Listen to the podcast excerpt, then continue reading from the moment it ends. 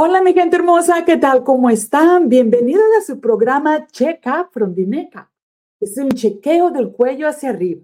Y la razón por la que nos checamos del cuello hacia arriba es porque de nuestra mentalidad se deriva todo lo que sucede en nuestro entorno. No importa si es finanzas, salud, um, relaciones en tu pareja, en tu trabajo, en donde quiera que estés. La mentalidad determina la calidad de vida que tú llevas. Así es que cuando checamos nuestra mente a diario, tenemos una actitud más positiva y tenemos resultados más positivos también. Hoy quiero abordar un tema que va a transformar tu vida. Es un tema donde vamos a hablar en cuanto a la definición de las metas, estableciendo metas en la vida y por qué dentro de la psicología se recomienda mucho que nos pongamos metas en la vida. Es que hoy vamos a ver la ciencia y el arte de establecer metas y alcanzarlas. Vamos a aprender un poquito de esto. Vamos a ver ahora por qué las metas son tan cruciales en nuestra vida. Bueno, desde un punto de vista psicológico, las metas nos dan una dirección a nuestra vida y nos ayudan a enfocar nuestros esfuerzos. Nos proporcionan la motivación para levantarnos y enfrentar nuestro día. Las metas son esencialmente el combustible necesario para nuestro crecimiento personal y, profesional. El definir metas no es solo una tarea en tu lista de cosas que hay que hacer. Es un proceso psicológico que tiene raíces profundas en nuestro funcionamiento cognitivo y bienestar emocional. Hoy vamos a profundizar en por qué las metas no solo son cruciales, sino esenciales para llevar una vida plena. Las metas, vamos a ver, primero número uno, las metas nos proporcionan una dirección y un enfoque. Desde una perspectiva psicológica, el establecer metas le da dirección a nuestra vida. Nuestro cerebro es como un sistema de GPS. Cuando nosotros ponemos un GPS, ya sea en nuestro teléfono o en, el, en tu coche, si ya lo tienes ahí, funciona de una manera muy inteligente. El, el GPS te dice dónde estás y tú necesitas ingresar un lugar o una dirección a donde tú quieres ir. Si tú no ingresas esa dirección, el GPS sencillamente te muestra dónde estás, pero no te puede dar un destino. Tú tienes que ingresar el destino. Si no lo haces, vas a andar deambulando sin rumbo y vas a ser susceptible a cualquier distracción que se te presente en el camino. Y nunca vas a llegar a un objetivo o al lugar donde tú querías ir. Las metas actúan como esos destinos clave, guiándonos hacia los caminos más efectivos y beneficiosos. Las metas nos dan motivación y dopamina. Sí, cuando estableces una meta y te imaginas a ti mismo lográndola, tu cerebro libera dopamina, y esta, este es un neurotransmisor que nos hace sentir bien. Nos hace sentir que la búsqueda de esa meta es algo agradable. Y también, este es un motivador intrínseco. Cada pequeña victoria en el camino hacia una meta más grande desencadena esta liberación de dopamina, reforzando el comportamiento necesario para alcanzar esta meta. Las metas también nos dan una responsabilidad a nosotros de establecer metas que sean específicas y alcanzables. Y esto te hace responsable ante ti mismo, que tú eres la persona más importante. Esto fomenta un sentido de autoeficacia, la creencia en tu capacidad para lograr lo que te propones. Psicológicamente, esta es una herramienta potente. Cuando tú crees que eres capaz, es mucho más probable que inviertas el tiempo y esfuerzo requeridos. Las metas te dan claridad cognitiva y te ayudan a facilitar la toma de decisiones. Con metas claras, tus recursos cognitivos se asignan mejor. Te vuelves más eficiente en tu toma de decisiones porque cada vez que tú eliges algo, cada vez que haces una elección, vas evaluando su eficacia para acercarte a tu meta. Y esta claridad te puede ayudar a reducir significativamente la ansiedad y la indecisión. También las metas te dan resiliencia emocional. Las metas nos dan algo por lo cual esforzarnos, algo más grande que nosotros mismos. Esta perspectiva más amplia puede ser esencial para la resiliencia emocional. Cuando enfrentamos contratiempos, la meta actúa como una estrella del norte, recordándonos por qué comenzamos ese viaje en primer lugar. Las metas también nos dan propósito y significado. En una nota más existencial, las metas le dan un sentido de propósito y significado a nuestras vidas. En la gran narrativa de nuestra existencia, las metas son los capítulos que hacen que la historia de nuestra vida sea cautivadora. Nos ofrecen una razón para ser, una motivación que va más allá de nosotros mismos y a menudo contribuye en el bien común. Las metas también nos dan autorrealización. Sí, las metas son esos escalones hacia la autorrealización. Lograr metas complejas y significativas nos da un profundo sentido de logro y satisfacción, acercándonos más hacia ese potencial.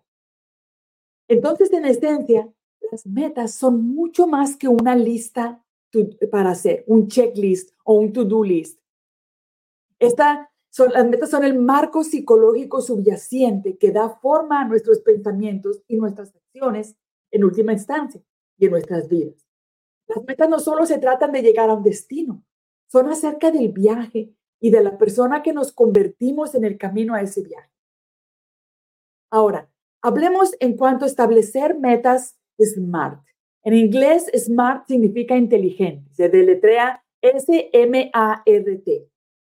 El marco SMART es un acrónimo que se usa comúnmente para la definición de metas, pero profundicemos en este elemento. Cada letra quiere decir algo. Specific, measurable, attainable, realistic and time bound. Hablemos de específico, que significa específicos. Es importante establecer metas detalladas y claras. En lugar de decir, bueno, yo quiero ser saludable, hay que ser específicos. ¿Qué es saludable para ti? ¿Quieres correr un maratón de 30 kilómetros, de 30 minutos? ¿Y para cuándo? Eso es mucho más accionable. Usa las palabras quién, qué, dónde, cuándo, por qué. Son palabras que te van a ayudar a establecer las metas SMART, que sean específicas. Por ejemplo, yo voy a poner un ejemplo y voy a usar este porque es súper común. Normalmente la mayoría de las personas pues, decimos, bueno, yo quiero perder peso. Ok, pero ¿para cuándo? ¿Y cuánto peso quieres perder? Eso es importante. Es muy diferente decir yo quiero perder peso o decir yo quiero perder muchas libras o muchos kilos a decir específicamente cuántos. Por ejemplo, yo quiero decir, bueno, yo quiero perder 20 kilos para el mes de diciembre, por ejemplo. Pues ahorita estamos todavía en septiembre. So, para el mes de diciembre quiero perder 20 kilos. Para diciembre, ¿qué fecha? Primero de diciembre, el 31. Y eso determina lo que yo debo de hacer para llegar a esa meta. Pregúntate siempre, ¿dónde? ¿Cuándo? ¿Con quién? ¿Qué? ¿Cuál? ¿Por qué? Esas son las palabras que te van a ayudar a establecer una meta que sea específica. El segundo punto en, en la técnica SMART es measurable, que sea medible. Una meta sin un resultado medible es como una competencia deportiva sin un marcador. ¿Cómo sabes que va a haber seguimiento de progreso? La cantidad de peso perdido, las horas dedicadas al ejercicio o las millas recorridas. Cuando una meta es medible, vas a ir viendo el progreso, vas a saber cómo medirlo, vas a saber si vas por el camino correcto, vas a saber si es necesario hacer cambios y qué hay que ajustar para poder medir los esfuerzos tuyos y los esfuerzos de tu equipo. Cuando hay una competencia deportiva, normalmente el que haya, el que esta competencia sea medible, ya sea que sea por golf o por lo que sea, dependiendo del, deporte que es, el que sea medible es lo que le da emoción a esa meta. Las personas del fútbol ya saben cuál equipo lleva más gols y a cuántos quieren llegar. Si, hay que, si, si el deporte se trata de esto, hay deportes que se dice, tienes que llegar a esto, pero es importante saber que haya un número al cual medir, porque cuando tenemos ese número en el cual medir, entonces podemos emocionarnos es mucho más fácil saber si vamos en el camino correcto o no. Ahora, si tú cuentas con un equipo, ¿cómo vas a medir que en realidad van llegando a esa meta? No lo puedes medir. Si no hay un número, entonces es muy difícil medir. El siguiente punto para la, técnica SMART es que las metas deben de ser attainable, quiere decir alcanzables. Esto significa que tienes que apuntar hacia algo desafiante tienes que tener un punto al que tú ves, el objetivo que tú quieres ver, pero aunque tiene que ser algo desafiante, tienes que asegurarte de que no puntas demasiado bajo, ni tan alto que no lo puedas alcanzar, ni tan bajo que no te motive y no tengas algo razonable por lo cual, para lo cual ver. So, tienes que ser algo alcanzable. Por ejemplo, si yo hablo de 20 kilos de peso que quiero perder, pues no sería razonable si yo quiero perder 20 kilos en una semana. Pues no, eso no es una meta alcanzable. Es importante que para que sea alcanzable, vamos al siguiente punto, tiene que ser realista, tiene que ser realista. Entonces, es importante que lo veamos. Si tú dices, bueno, yo quiero vender un millón de dólares para el mes que viene, pues a lo mejor no es alcanzable. Es importante que esta lo sea, que sea alcanzable y el siguiente punto, que sea realista. Para que una meta sea realista, para que te dé la motivación de seguir, tiene que estar alineada con tus valores, tiene que estar alineada con tus pasiones y con tus objetivos más grandes en la vida. Pregúntate, cada vez que vas a tomar acción, ¿esto me, acerca a mi meta o me aleja de mi meta? ¿O esta meta se acerca a mi propósito de vida o no? Tu meta realista representa un objetivo al cual tú quieres y puedes alcanzar. Y por último, vamos a la letra T que dice time bound, que significa que tiene que tener una fecha límite o una fecha de logro. Si no tienes esa fecha de logro, ¿cómo sabes qué necesitas hacer o qué cambios tan drásticos necesitas tomar para llegar a tu meta? Necesita tener una fecha. Sí, el tener una fecha te ayuda mucho porque te ayuda a eliminar el síndrome de algún día. ¿Cuántas veces hemos oído a gente que dice, sí, yo voy a perder peso, quiero perder peso? Pero si no lo pones como una prioridad, si no pones una, una fecha límite, no lo vas a llegar. Y ese síndrome impide que muchas personas no lleguen a lograr sus metas. Pasemos al siguiente punto, al, segmento, al siguiente segmento. Vamos a hablar de la identificación de obstáculos y soluciones cuando nos ponemos metas. Si bien es crucial establecer metas, es igualmente importante participar, anticipar las posibles barreras. Piensa en esto. Le llaman a este, hay un análisis que le llaman FODA, F-O-D-A, que significa fortalezas, debilidades, oportunidades y amenazas. Cuando tú identificas las fortalezas que tú tienes, cuando identificas tus debilidades, cuando identificas las oportunidades y las amenazas, esto te ayuda potencialmente a estar preparado o tener un plan de contingencia. Esta es una de las partes más esenciales y también una de las más desafiantes del proceso de alcanzar tus metas. Es el enfrentamiento a los obstáculos. La mayoría de nosotros los vamos a encontrar en nuestro camino. Lo que nos define realmente es cómo los abordamos. Así que, ¿cuáles son los obstáculos más comunes que vamos a encontrar cuando nos ponemos metas y cómo los podemos superar? Hablemos ahora de estos obstáculos. Uno de los más comunes es la procrastinación. Desde el punto de vista psicológico, la procrastinación suele surgir del miedo al fracaso. Es más, es más fácil evitar hacer algo que enfrentar la posibilidad de no tener éxito. Para contrarrestarlo, puedes utilizar técnicas como la técnica de establecer mini metas o metas pequeñitas que te acerquen gradualmente al objetivo más grande. Si, por ejemplo, para mí es muy difícil ponerme el objetivo de, de perder 20 kilos, quizás puedo pensar en metas muy pequeñitas.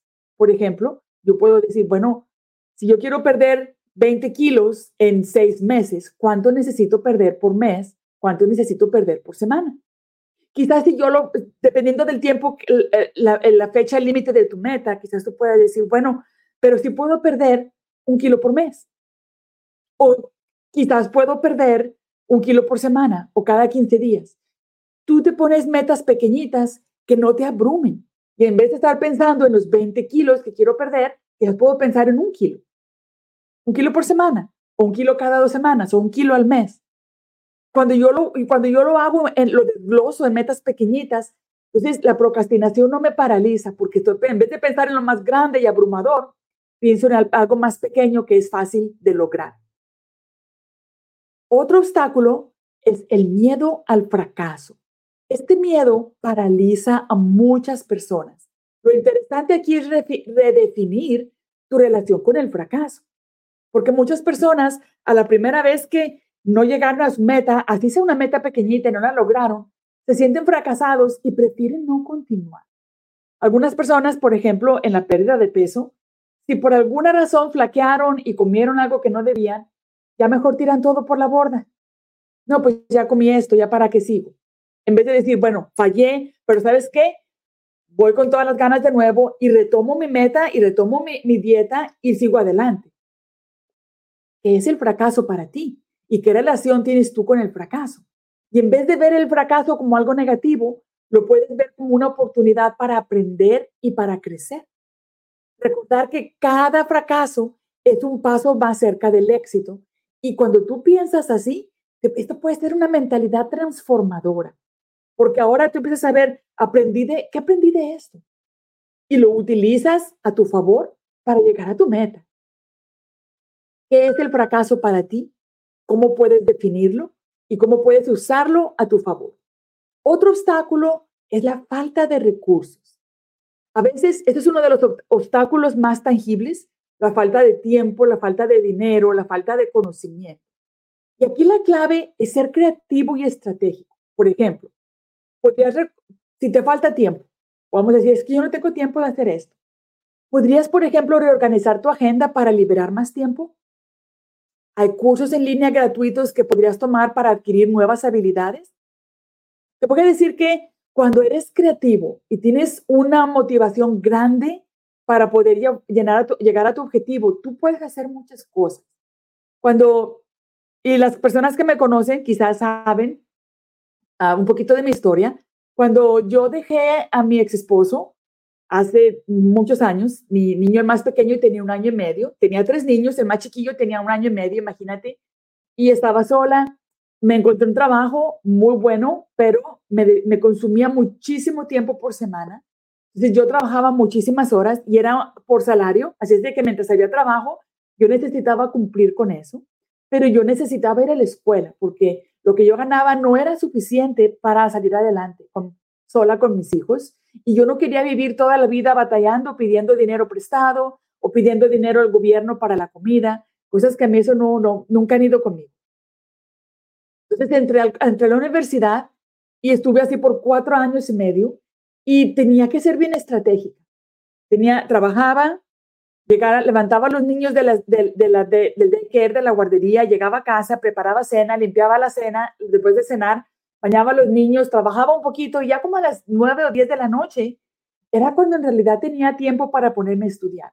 Pero tenía que tener bien redefinido que, que si alguna noche algo sucedía, tenía algún niño enfermo, no estaba fracasando, pero tenía que tener bien claro qué era lo que tenía que hacer. Tenía que eliminar mis distracciones, tenía que ponerme mi determinación, estar segura de que, era el fracaso para mí y de lo que yo quería lograr. No podía procrastinar porque si no, no salía adelante.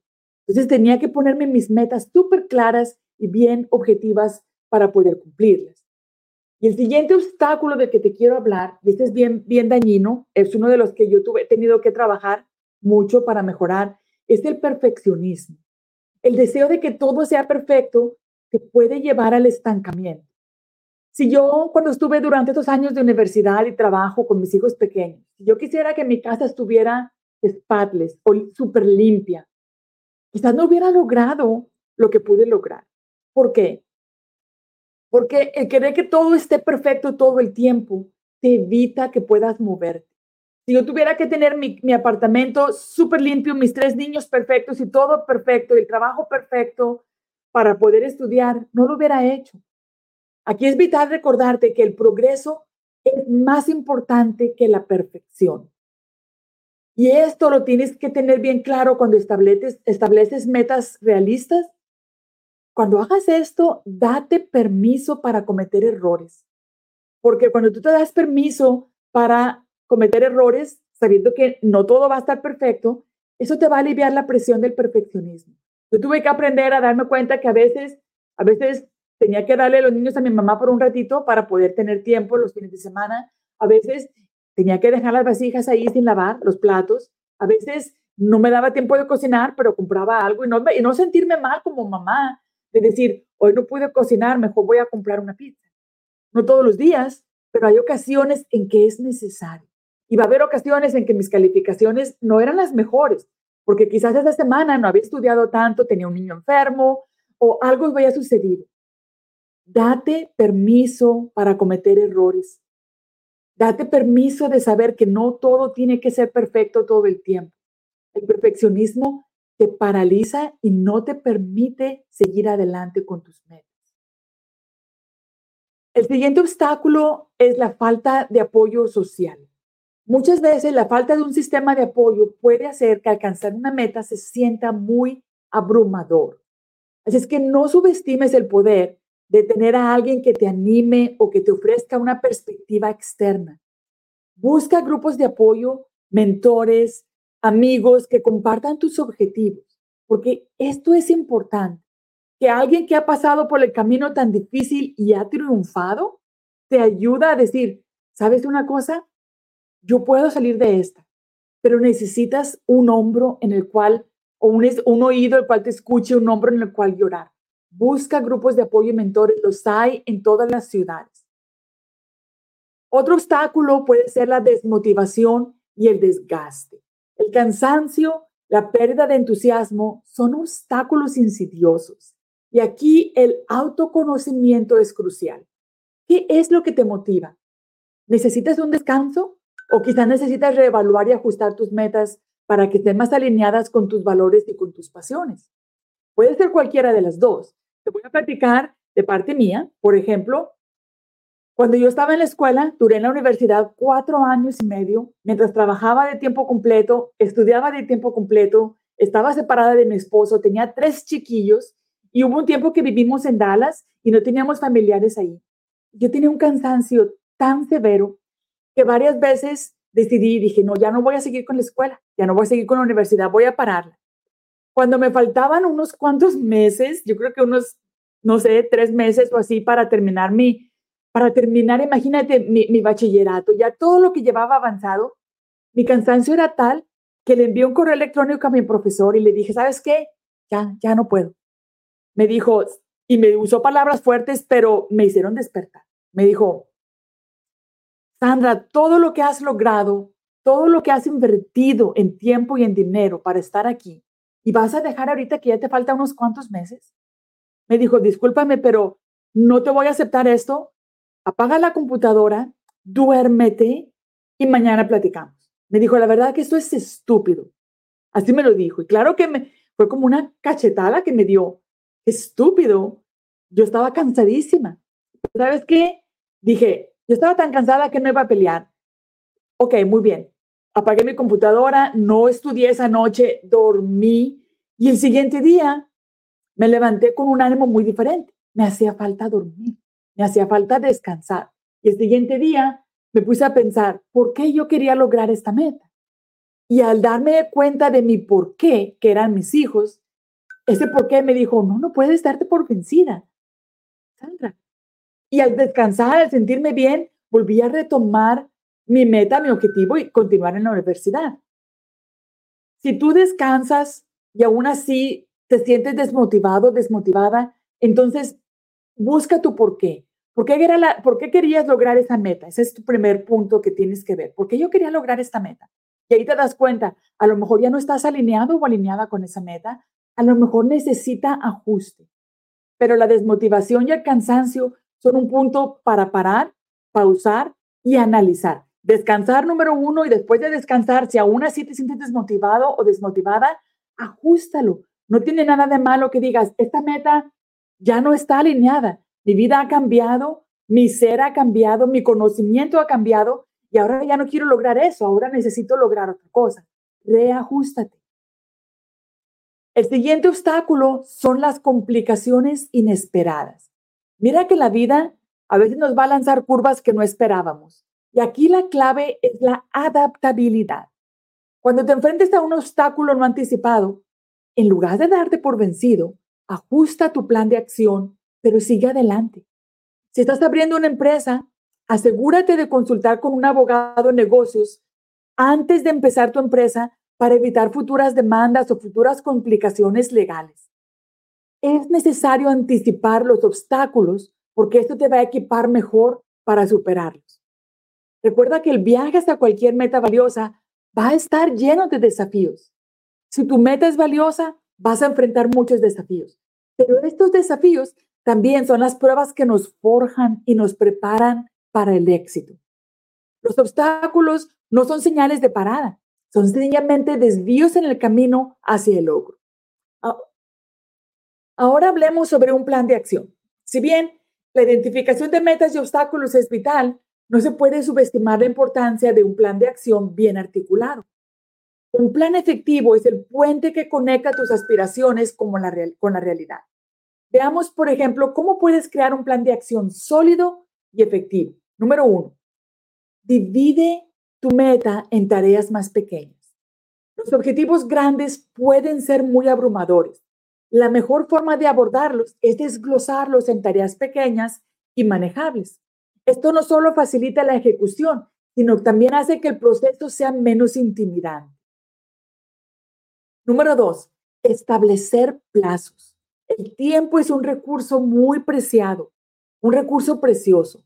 Y cuando tú estableces pasos específicos para cada tarea, te va a dar una estructura y te va a mantener enfocado o enfocada. Utiliza calendarios, recordatorios, aplicaciones de gestión de tiempo para mantenerte en el camino correcto. Número tres, la priorización de las tareas. No todas las tareas son igualmente importantes, aunque sean de tu negocio o aunque sea de tu meta. Utiliza técnicas como el matriz de Eisenhower para determinar cuáles son, cuáles son urgentes e importantes y abórdalas. Pero tienes que aprender a diferenciar qué es urgente y qué es importante. A veces hay cosas urgentes que no son importantes y te distraen y te sirven de distracción para no hacer las cosas que son más importantes en tu negocio o en tu meta. El siguiente punto, asigna recursos. Sí, si necesitas recursos específicos como tiempo, como dinero o conocimiento adicional, es momento de identificarlos. Asegúrate de que tienes todo lo que necesitas antes de comenzar para evitar contratiempos. Siguiente punto, identifica los obstáculos potenciales. Como discutimos en el segmento anterior, el conocer los obstáculos potenciales te va a preparar para enfrentarlos, incluyendo en tu plan de acción con estrategias específicas para superarlos. Siguiente punto. Tiene un sistema de seguimiento y evaluación. Lo que no se mide, no se mejora. Establece métricas claras para evaluar tu, progreso. Esto puede ser tan simple como una lista de verificación o tan complejo como un panel de control con múltiples indicadores de rendimiento. Eso es como tú lo quieras decidir, pero necesitas tener métricas claras para evaluar el progreso. Siguiente punto, un plan de contingencia. Siempre es bueno tener un plan B. ¿Qué vas a hacer si las cosas no van como esperabas? Tener un plan de contingencia te va a dar la confianza para seguir adelante sabiendo que estás preparado para cualquier eventualidad. Siguiente punto, apoyo y responsabilidad. Involucra a las personas que te pueden ayudar en tu proceso. Pueden ser amigos, familiares, colegas. El apoyo social no solo te proporciona incentivos emocionales, sino que también añade un nivel de responsabilidad externa. Siguiente punto, revisión y ajuste. Un buen plan de acción no es estático, es dinámico y es adaptable. Revisa tu plan regularmente y haz ajustes según lo necesites. La flexibilidad es una cualidad clave para el éxito a largo plazo. Un plan de acción es más que una hoja de ruta, es un compañero en este viaje hacia el logro de tus metas. El dedicar tiempo y pensamiento a cada uno de estos pasos te está preparando no solo para enfrentarlos, sino para conquistar los desafíos que se te van presentando. Y recuerda que el mejor momento para empezar es ahora, ahorita mismo. Pasemos al siguiente segmento. Vamos a hablar de la implementación y el seguimiento en tu, en eh, cuando estableces metas. Ahora que tenemos un plan de acción en su lugar, la siguiente fase crítica es la implementación y el seguimiento. Este es el punto donde muchos tropiezan, pero también donde se consigue el verdadero progreso. Vamos a ver cómo puedes mantener la inercia y lograr estas metas. Iniciemos con esos pasos concretos. Bueno, ya has dividido tu objetivo en tareas más pequeñas. Ahora inicia con las más sencillas, urgentes, para crear un efecto de bola de nieve. Esto te va a empezar a mover. Te va a dar la sensación de logro inicial, te puede proporcionar el impulso necesario para abordar las tareas más desafiantes. Documenta el progreso. Sí, mantén un registro detallado de lo que has logrado y de lo que todavía te queda pendiente. Tienes que llevar esa métrica. Utiliza herramientas como diarios, hojas de cálculo o aplicaciones específicas para rastrear tu progreso. No solo, esto no solo te ayuda a mantenerte organizado, pero también te proporciona una representación visual de tu avance. Los humanos somos seres muy visuales y cuando vemos el progreso nos da la motivación para seguir adelante. Es por eso que cuando las personas finalmente se deciden, por ejemplo, a perder peso, se ponen en un plan, quizá los primeros días están de que, ay, ay, ay, no quiero hacer esto, pero cuando ven que la báscula empieza a moverse, cuando la ropa empieza a quedarte mejor, les da la motivación para hacerlo. Entonces, es súper importante que puedas rastrear ese progreso. Establece puntos de control. Marca en tu calendario días específicos para revisar tu progreso. Estos puntos de control te permiten evaluar qué tan bien vas y para realizar ajustes si es necesario. Si ves que te vas desviando del camino, no te desanimes. Utiliza esto como una oportunidad para recalibrar. Solicita retroalimentación, feedback. Si tu objetivo implica habilidades o conocimientos específicos, busca opiniones de personas que tengan más experiencia o conocimiento en esta área.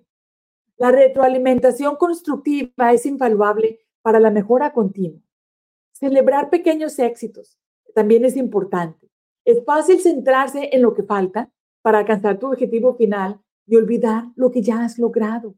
Mira hacia atrás, hazte en una, en una hoja, todo, pones ahí todo lo que has logrado en la última semana, en el último mes, en el último año, en los últimos cinco años, en la última década. Porque cuando tú ves hacia atrás, vas a ver el progreso, vas a ver todo lo que has logrado en tu camino y qué tan lejos has llegado. Tómate tiempo para celebrar las pequeñas victorias porque esto te va a mantener motivado y enfocado en la imagen completa. voy a dar una palabra de, de precaución. Si tú estás pensando en bajar de peso, pues entonces tú vas a celebrarlo, no celebres comiéndote una comida que te desvía de tu meta, porque entonces te, alejas de tu meta. Si tu objetivo era tener cierta cantidad de dinero guardado, pues no vayas y gastes un montón porque te aleja de tu meta. So, cuando celebres tus victorias, tienes que ser muy objetivo de cómo lo vas a celebrar para que tu celebración te continúe acercándote a tu meta. El siguiente punto de que quiero hablar es cómo enfrentar los obstáculos con resiliencia. Es probable que enfrentes desafíos como lo discutimos en segmentos anteriores. La resiliencia es clave. Adopta un enfoque de resolución de problemas en lugar de resignarte ante los obstáculos. Mucha gente cuando tiene obstáculos tira la toalla, abandona el objetivo, dice yo no soy buena para el negocio, yo no puedo perder peso, es que ya está en mis genes y buscas cual, todo tipo de excusas. Pero en vez de resignarte ante los obstáculos, si tú aprendes la resiliencia, vas a continuar aún con los obstáculos enfrente. Esto no solo te acerca a tu meta, pero desarrolla en ti habilidades de vida muy valiosas. Revisa y ajuste continuo. La adaptabilidad también es crucial. El mundo cambia constantemente y tu plan debe de ser lo suficientemente flexible para adaptarse a las nuevas circunstancias. No dudes en volver a tu plan original y hacer cambios según sean necesarios. La adaptabilidad es de suma importancia en el mundo de los negocios. Mira lo que ha cambiado la tecnología en los últimos 5, 10, 15, 20, 50 años. Las empresas de hace, de hace años que no se adaptan se van quedando atrás hasta que mueren. La adaptabilidad te ayudará a seguir adelante. Ahora, la rendición de cuentas Si tienes alguien que te apoya en tu viaje para establecer tus metas, para cumplirlas, haz check-ins regulares con esa persona. En inglés le llamamos un accountability partner. Es un socio que nos mantiene responsables y no nos cree nuestras excusas. Si tú le dices, no, es que hoy no pude porque me sentía mal, este socio sabe cuando es una excusa o cuando es un, un algo real que te está deteniendo de salir adelante. So, la rendición de cuentas ante alguien más a menudo nos impulsa a ser más diligentes en nuestros esfuerzos. Reflexiona y autoevalúate. Al llegar a los hitos significativos o al final del proyecto, toma un momento para reflexionar sobre lo que funcionó, sobre lo que no funcionó y qué puedes hacer diferente en el futuro para que este proyecto salga mejor. Este análisis no solo es beneficioso para proyectos futuros, sino que también es una forma excelente de crecimiento personal. El aprendizaje que tenemos cuando nosotros reevaluamos siendo bien honestos con nosotros mismos, porque es fácil decir, sí, eso no salió bien porque los clientes, eso no está bien porque echarle la culpa a alguien, pero ser bien honesto contigo mismo o contigo misma y decir, me equivoqué o quizás no puse suficientemente esfuerzo, quizás no aprendí lo que necesitaba aprender, sé honesto, evalúate, aprende de ti. La implementación del seguimiento son donde tu plan de acción cobra vida. No es una fase única, es un proceso continuo que requiere atención, esfuerzo y ajustes constantes. Pero recuerda que cada día te acercas a tu objetivo, es un día bien invertido. No se trata solo de llegar a la meta, sino se trata del crecimiento, del aprendizaje que experimentas en este viaje. Ahora, quiero hablar sobre técnicas para superar la procrastinación, porque esa es una de las cosas que detiene muchísimo más a las personas en el viaje hacia lograr sus metas. Yo creo que la procrastinación es el archienemigo del logro de metas. Esa es una tendencia a posponer las tareas que sabemos que deberíamos estar haciendo. Pero ¿por qué lo hacemos?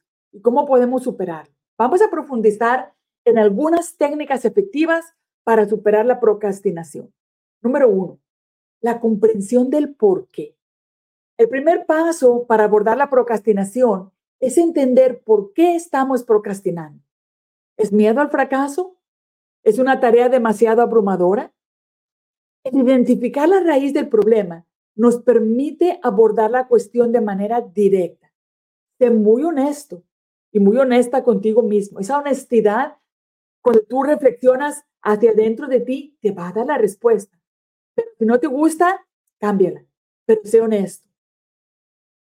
La siguiente técnica es una técnica de acortar las metas. Esta técnica implica en dividir tu tiempo de trabajo en bloques específicos, generalmente de 25 minutos, separados por descansos breves. Estos intervalos cortos pueden hacer que una tarea grande parezca manejable y menos intimidante. Sí, establecer mini objetivos, porque estos mini objetivos te ayudan a tener un impulso que te va a ayudar a seguir trabajando en lugar de procrastinar. También existe lo que se le llama la regla de los dos minutos. Cuando tú tienes tu lista de cosas que hacer, tú identificas esas tareas y tú dices, bueno, esta me toma menos de dos minutos, hazla inmediatamente. ¿Por qué? Porque vas a eliminar muchas de las tareas chiquitas y te va a dejar el tiempo de enfocarte en las cosas grandes. Pero esto tiene que ir de acuerdo contigo, porque también existe la otra meta que Brian Tracy enseña, que se llama cómete esa rana o ese sapo, que dice, agarra las tareas más difíciles y elimínalas, porque las chiquitas se te van a ir rápido. Aprende a conocerte a ti.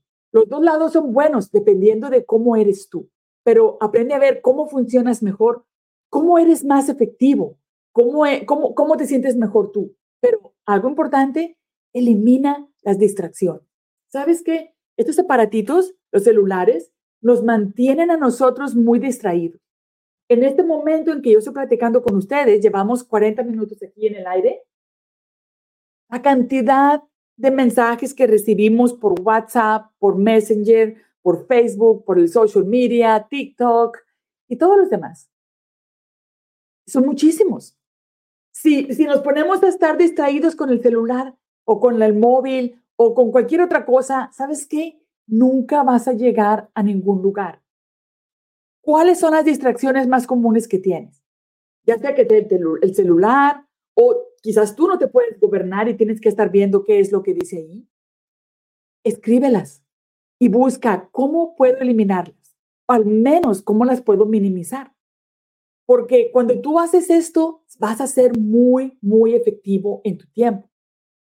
Quizás puedas desactivar las notificaciones en tus redes sociales o encontrar algún ambiente más tranquilo para trabajar. Es importante a la hora de dormir que desactives tus notificaciones, porque a veces están despertándote y tu subconsciente las está escuchando. ¿Y qué sucede? Que en la mañana tu cerebro no ha descansado. Apágalos para que puedas dormir apágalos mientras trabajas o baja el volumen, no las escuches. Los celulares inteligentes ahora tienen ese modo de que no me no, no disturbar, no me molestes ahorita, a menos que sea una emergencia, las personas pueden decir es urgente y entonces te entra la llamada. Es importante moverlas, las distracciones, porque nos distraen en cosas que ni son importantes, ni son urgentes, ni nos acercan a nuestra meta. El siguiente punto es, haz un compromiso público. Sí, anuncia tus objetivos, tus objetivos, tus metas a tus amigos, a tu familia o incluso en las redes sociales, porque esto añade, añade una capa adicional de responsabilidad que te desanime de procrastinar. Ponte un sistema de recompensas y de castigos cuando no llegues a tus metas. Pero ten cuidado, como lo mencioné anteriormente, si tu meta es ahorrar dinero, no gastes. Si tu meta es bajar de peso, no te recompenses yéndote a comer algo grande que te aleje de tu meta. Pero sí es importante que establezcas un sistema de recompensas y de castigos para motivarte. Por ejemplo, te puedes permitir un pequeño placer después de completar una tarea o privarte de algo que disfrutes si no lo logras en el plazo determinado que te lo habías propuesto. La forma en que marcamos nuestras tareas en nuestra mente puede influir en nuestra tendencia a procrastinar.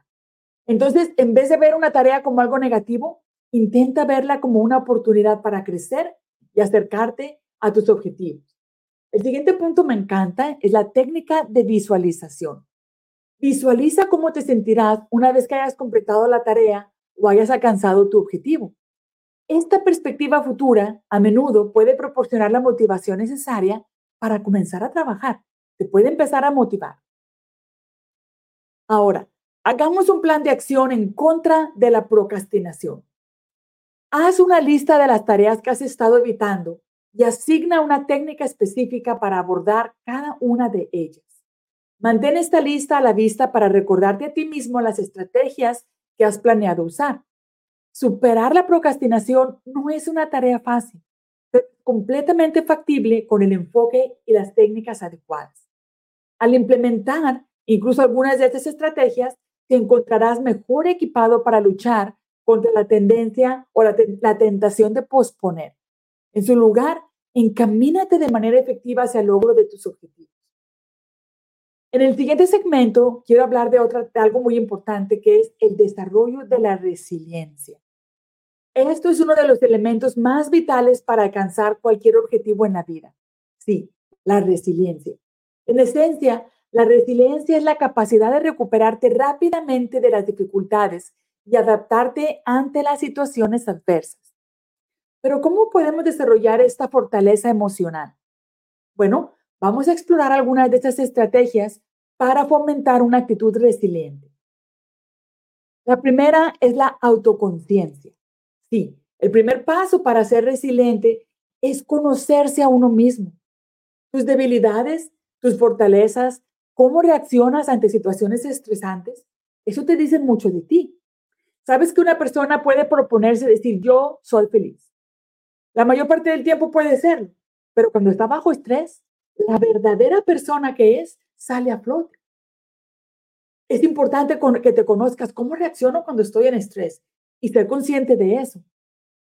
Para evitar esas situaciones estresantes y, mejor, y si aún las tienes que enfrentar, cómo mejorar tus reacciones. La autoconciencia te prepara, la autoconciencia te dice en qué eres muy bueno y en qué no tan bueno. Es que te prepara para cuando te llega una situación, la puedas manejar o puedas ver qué te falta y buscar esa ayuda.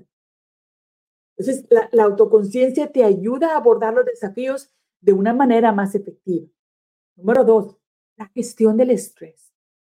Aprender técnicas efectivas para mejorar el estrés es importante, como lo es la meditación o el ejercicio. Esto te ayuda a mantener un estado mental muy equilibrado. Yo camino.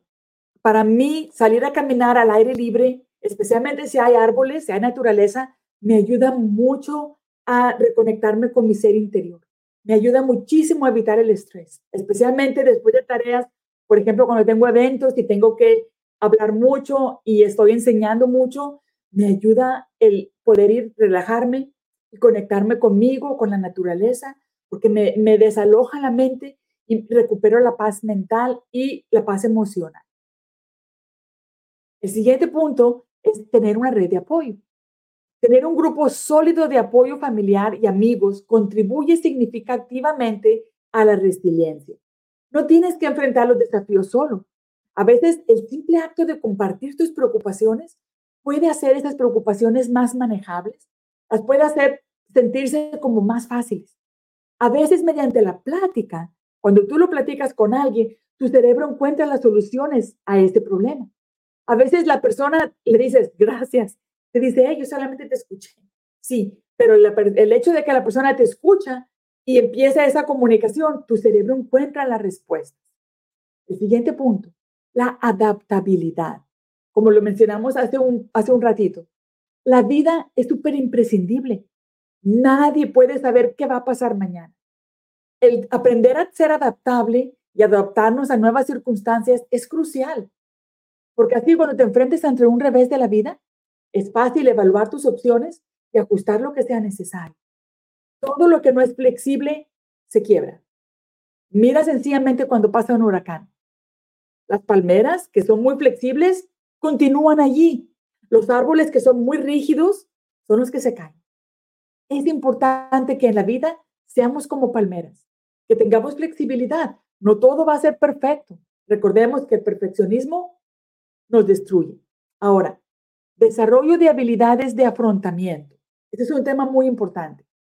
Ya sea mediante técnicas de resolución de problemas, comunicación efectiva o habilidades de negociación, tener un conjunto de herramientas para afrontar las dificultades te prepara para los desafíos por venir. El optimismo puede sonar cliché, pero tiene un impacto real en cómo manejamos la adversidad. El mantener una perspectiva positiva, somos más, somos más propensos a buscar soluciones en lugar de quedarnos atascados en el problema. Ser autoeficientes, la creencia en tu propia capacidad para enfrentar desafíos efectivamente también puede ser un fuerte predictor de resiliencia. Celebra tus logros, aunque sean pequeñitos, porque esto te da una sensación de autoeficacia. La flexibilidad emocional. Es natural sentir una amplia gama de emociones cuando enfrentamos desafíos. La clave es no dejarse abrumar por las emociones negativas. Practica la autorreflexión para entender tus emociones y ver cómo las puedes utilizar para, de una manera que te sirvan, que te beneficien. Y continúa aprendiendo. Cada obstáculo que tú tienes enfrente de ti es una oportunidad de aprendizaje. En lugar de ver los fallos como fracasos absolutos, trátalos como experiencias de las cuales puedas aprender más para, mejorar en el futuro. Ahora, hablemos del establecimiento de metas realistas. Parte de ser resiliente es saber cuándo debes de lograr o de cambiar tus objetivos. No se trata de rendirse, no se trata de abandonar el objetivo, pero se trata de establecer metas que aunque sean desafiantes, sean alcanzables y de que estén alineadas con tus capacidades actuales.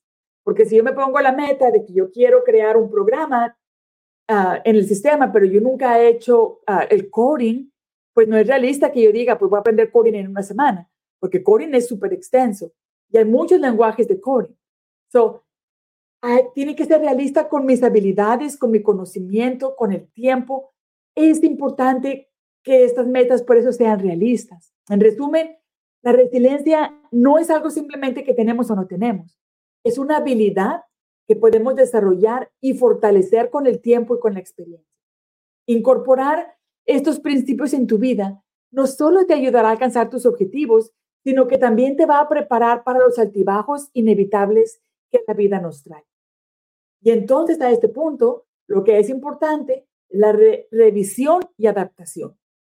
Hablar de metas y estrategias está bien, pero no podemos olvidar un componente esencial del proceso, que es la revisión y la adaptación. Establecer un objetivo es el punto de partida. Para alcanzarlo, es probable que tengamos que ajustar nuestros métodos y tácticas en función de los resultados que vamos a ir obteniendo. Profundicemos en cómo podemos hacerlo de manera efectiva. Autoevaluación periódica. No puedes saber si estás en camino correcto a menos que verifiques regularmente tu progreso. Cuando vas manejando y llevas tu, conduciendo tu coche y llevas tu GPS prendido, normalmente lo seguimos viendo para ser seguros de que no estamos fuera de nuestro camino. Establece puntos de control en los que puedas evaluar cómo van las cosas. Sé honesto en tu evaluación. Recopila datos, ya sea mediante seguimiento cuantitativo o cualitativo, como lo es el feedback de otras personas, la retroalimentación, recopila datos que te ayudan a entender si vas progresando hacia tu objetivo. Analiza los resultados. Tómate el tiempo necesario para analizar los datos que has recopilado. ¿Qué te enseñan esto sobre el estado actual de tu objetivo? ¿Hay áreas donde estás avanzando según lo previsto y otras donde necesitas avanzar? Es importante analizar estos obstáculos, identifícalos. Si no estás avanzando como te gustaría, trata de identificar las razones. Puede ser que descubras que ciertas estrategias no están funcionando o que hay obstáculos inesperados que requieren de tu atención. Y cuando llegues a este punto, tienes que ver cómo puedes implementar cambios. Una vez que hayas identificado las áreas de mejora, adapta tu enfoque. Esto podría implicar cambiar tus métodos, ajustar tus mini objetivos o incluso replantear tu objetivo principal si es que las circunstancias han cambiado significativamente. La comunicación y el feedback o retroalimentación son importantes. Si estás trabajando en un equipo o tienes una red de apoyo, comunica los cambios que estás implementando y busca retroalimentación, busca feedback. A menudo otras personas pueden ofrecer una perspectiva valiosa de lo que no habías considerado. Steve Jobs, no sé si ustedes saben, la persona que sacó Apple adelante, la compañía Apple, dijo que es importante que escuchemos a nuestro equipo. Dice, contrata gente inteligente y no les digas qué hacer. Contrata gente inteligente para que te digan qué hacer. Busca la retroalimentación de las personas de tu equipo. Te pueden dar la clave para reajustarte y hacer cambios que te lleven a cumplir tus metas. Si tú te resistes al cambio, escucha esto. Es, natural tener cierta resistencia al cambio, incluso cuando no sabemos que es necesario. Pero prepárate para este desafío mental y recuérdate por qué es crucial adaptarte para lograr a tus objetivos. Ábrete a las pruebas y a la experimentación. No tengas miedo de probar nuevas estrategias si las antiguas no funcionan. Es importante si las personas de tu equipo no te están ayudando, cámbialas. Me ha tocado a mí, y esto es algo que mencioné en el pasado, durante el tiempo que yo ah, estuve en, la universidad, levantaban mis hijos de la, de la guardería y muchas veces, al menos una o dos veces por semana, comprábamos comida rápida, porque especialmente los días que yo tenía muchísima tarea, yo hacía eso. Y siempre en camino a casa me tocaba pararme casi siempre en el mismo restaurante de comida rápida porque era algo que le gustaba a mis niños. Y cada mes, cada dos meses, había una persona nueva y un gerente nuevo. Y una vez, cuando una persona que se quedó, le pregunté, me dijo, lo que pasa es de que cuando no funciona, las personas tienen que cambiar. Tienes que cambiar. No puedes quedarte con la misma persona si no está funcionando. Pero si tú no tienes un punto medible, si tú no sabes a dónde vas, si tú no sabes qué quieres lograr, cuando tú analizas qué es lo que no funciona y ves que es porque la persona no, está funcionando, no está trabajando, no tiene el drive, como se le dice, las ganas de salir adelante, cámbialo. Porque una manzana mala dentro del equipo te va a dañar a todo el equipo. Cambia las estrategias. Si las anteriores no funcionan, cámbielas. Es importante para que puedas salir adelante. La experimentación es una forma de descubrir qué funciona mejor para ti, para tus metas, para tu negocio. Y después, redefine el éxito. A medida que vas avanzando y recopilas más información, tus definiciones de éxito pueden cambiar. Quizás antes lo hacías por algunas razones y ahora las haces por otras. Estar abierto a esta evolución es un signo de madurez y de adaptabilidad. Continúa revisando. La adaptación no es un proceso único, es un proceso continuo. Mantén una mentalidad abierta y flexible, dispuesta a realizar ajustes en tu enfoque según lo requieran las circunstancias. La revisión y adaptación no son señales de fracaso, son señales de inteligencia y de flexibilidad. Estar dispuesto a adaptarse es reconocer que el camino al éxito rara vez es una línea recta. Es un proceso dinámico que requiere atención, reflexión y sí, la valentía de cambiar cuando sea necesario. Así es que recuerda, el viaje de mil millas comienza con un solo paso. Pero no solo sueñes, planea, actúa y adapta, evoluciona. Aprende la inteligencia emocional, la resiliencia emocional. Aprende a recibir feedback o retroalimentación de otros. Aprende a analizar y decir, no, esto no funciona, lo quiero cambiar. Mi gente hermosa, gracias por estar en este podcast. Les doy gracias en cualquier plataforma que nos escuchen. Gracias por estar con nosotros. Los invito a que nos sigan en mis redes sociales, Aligning with Life with Sandra, donde tenemos muchísima información que les va a gustar. Me encantaría verlos en las redes sociales. Normalmente tenemos ah, eventos live donde traemos muchas personas, tanto en inglés como en español. Síguenos, escúchanos, haznos preguntas. Estamos aquí para ayudarte a salir adelante y cumple tus metas. Estaré feliz que un día me mandes una nota y me digas, Sandra, gracias a la información que escuché, tomé mis notas y pude lograr metas grandiosas. Les envío un abrazo donde quiera que estén y nos estamos viendo aquí pronto de nuevo en su programa Check Up from the. Recuerden, de la mente hacia arriba es lo que nos hace diferentes, del cuello hacia abajo, todos somos lo mismo. Les envío un abrazo y nos vemos pronto, mi gente hermosa. Hasta luego.